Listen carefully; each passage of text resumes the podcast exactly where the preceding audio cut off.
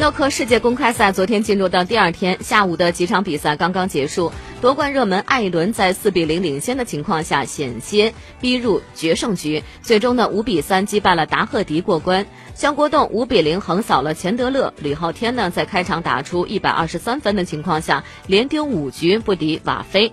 肖国栋的对手是钱德勒，肖国栋后四局连打六十六十一、七十六和六十二，五比零干净利落的结束了战斗。比肖国栋还快的呢是塔猜亚，面对中国外卡小将张扬，塔猜亚火力全开，一百零四、八十五、一百零二和六十五，也是四杆五十加。其中第一局的单杆一百零四呢，让他成为历史上第六十九位打出一百杆破百的选手。另外一场比赛，李昊天开场就轰出了单杆一百二十三分，不过之后呢却手感不在，虽然后面五局都有得分，却全部失利，以一比五被伊朗一哥马飞淘汰。